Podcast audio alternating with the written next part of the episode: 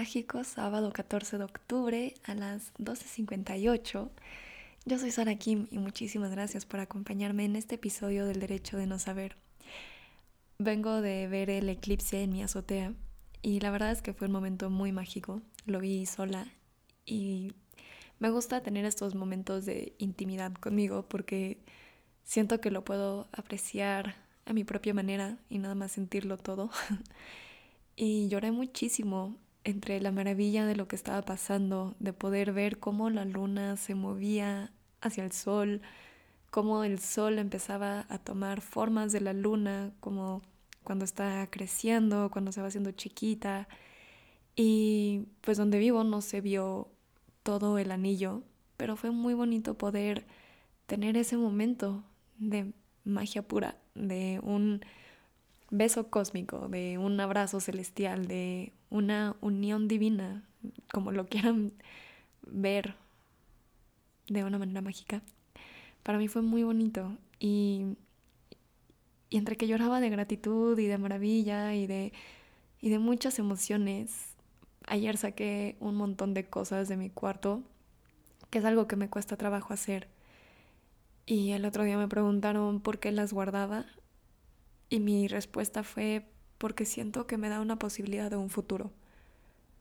El saber que hay un pasado que sostiene y que va construyendo cada paso que doy es lo que me da, de cierta manera, un camino o lo que me da la fuerza para seguir, ¿no? Poder voltear a ver y decir, wow, todo esto es lo que viví y todo esto soy capaz de recordar y de sentir y de viajar en el tiempo para estar ahí entonces soltar las cosas a veces me cuesta un poco de trabajo, pero lo hice.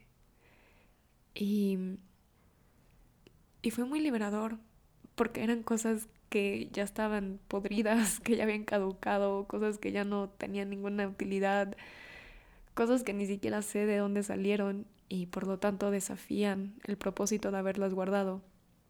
Entonces, pues lo fui soltando y y fue bonito, fue divertido, pero también, no sé, me dejé, me quedé pensando en muchas cosas, ¿no? Como las cosas que voy guardando.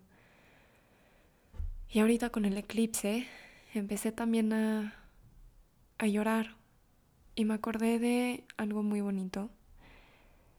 Hace un mes o dos me fui a Oaxaca y conocimos a unos guardianes, a unos maestros de de los toltecas, se me olvidó la palabra, perdón. Y, y me gustó mucho que nos compartieron el quinto elemento. Inmediatamente cuando dijeron, ok, está el, la tierra, el agua, el fuego y el aire, em, pero hay un quinto elemento. Y todas rápido contestamos, sí, el éter, el espacio, lo que permite que todo exista. Y ellos dijeron, sí, pero también nosotros lo vemos como el quinto elemento es el movimiento. Y desde entonces la verdad se me quedó muy presente el movimiento como algo vital, algo que está en todo lo que da la vida, porque pues sí, sin, la, sin el espacio no podría sostenerse la vida. Se sabe que todos los seres necesitan tierra, agua, fuego y aire para sobrevivir, pero también necesitamos movimiento. Y me quedé pensando mucho en eso. Entonces viendo cómo la luna se movía hacia el sol, cómo el femenino, la oscuridad, la incertidumbre, la luna, la noche,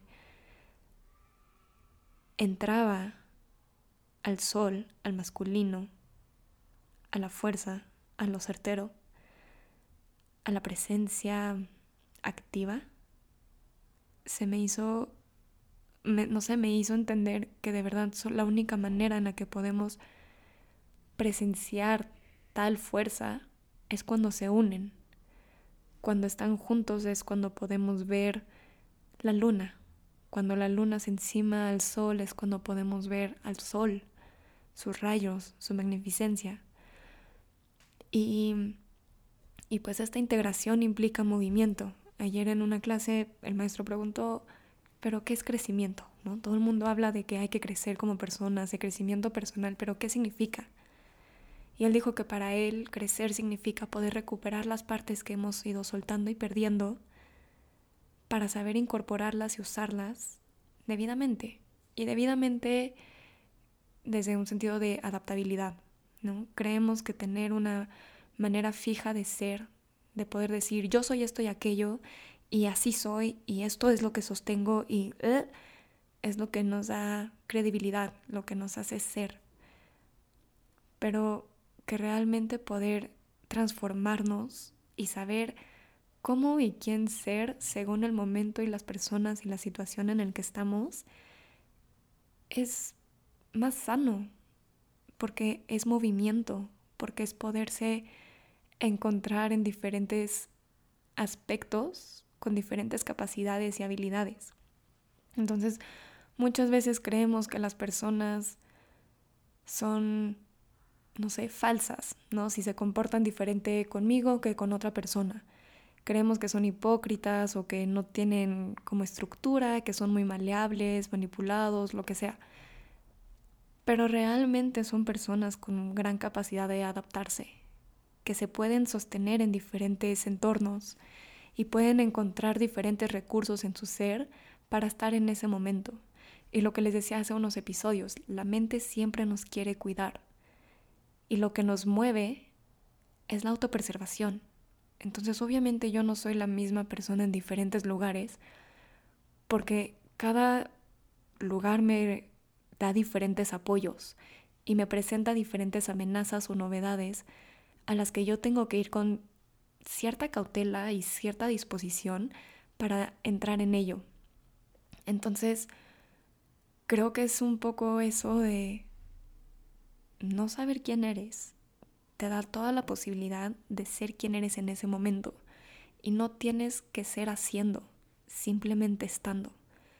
Entonces, no sé, me quedé pensando mucho en eso de cómo,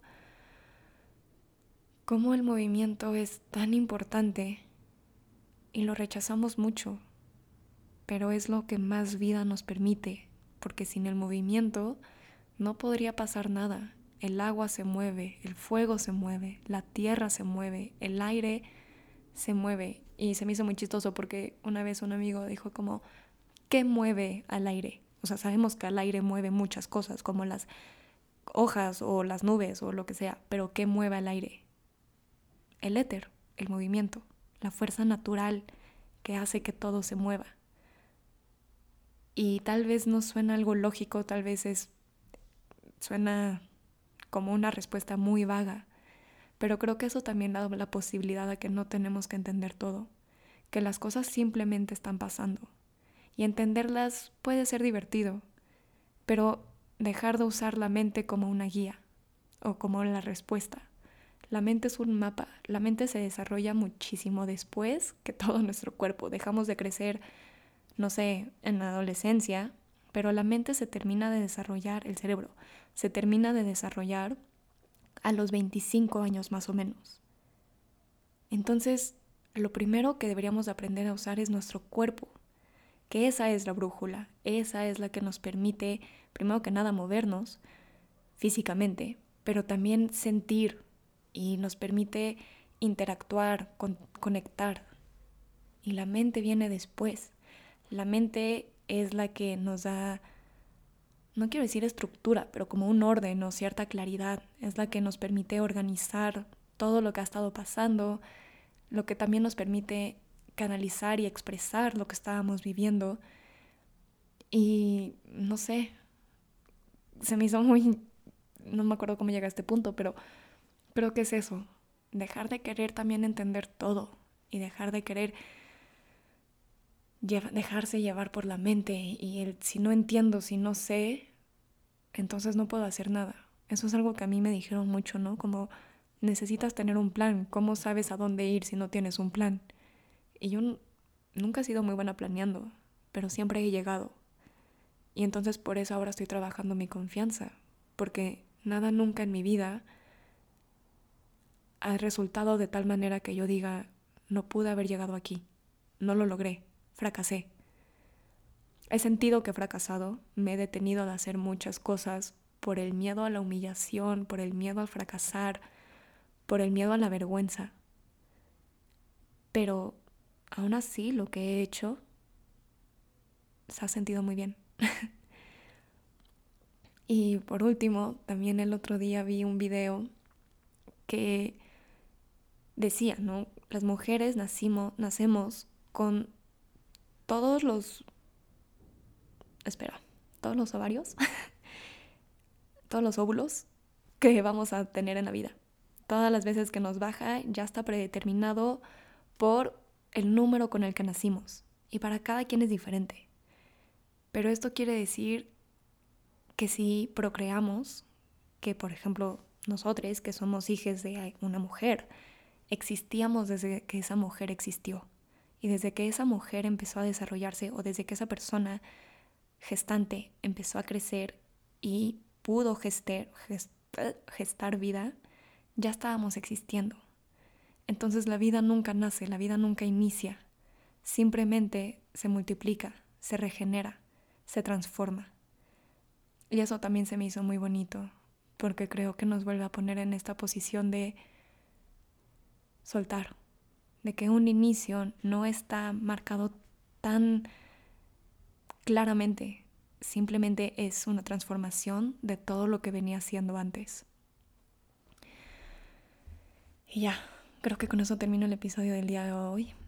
Mm, creo que no hemos fueron muchas reflexiones sin ninguna conclusión, pero espero haberles dejado con algo de valor.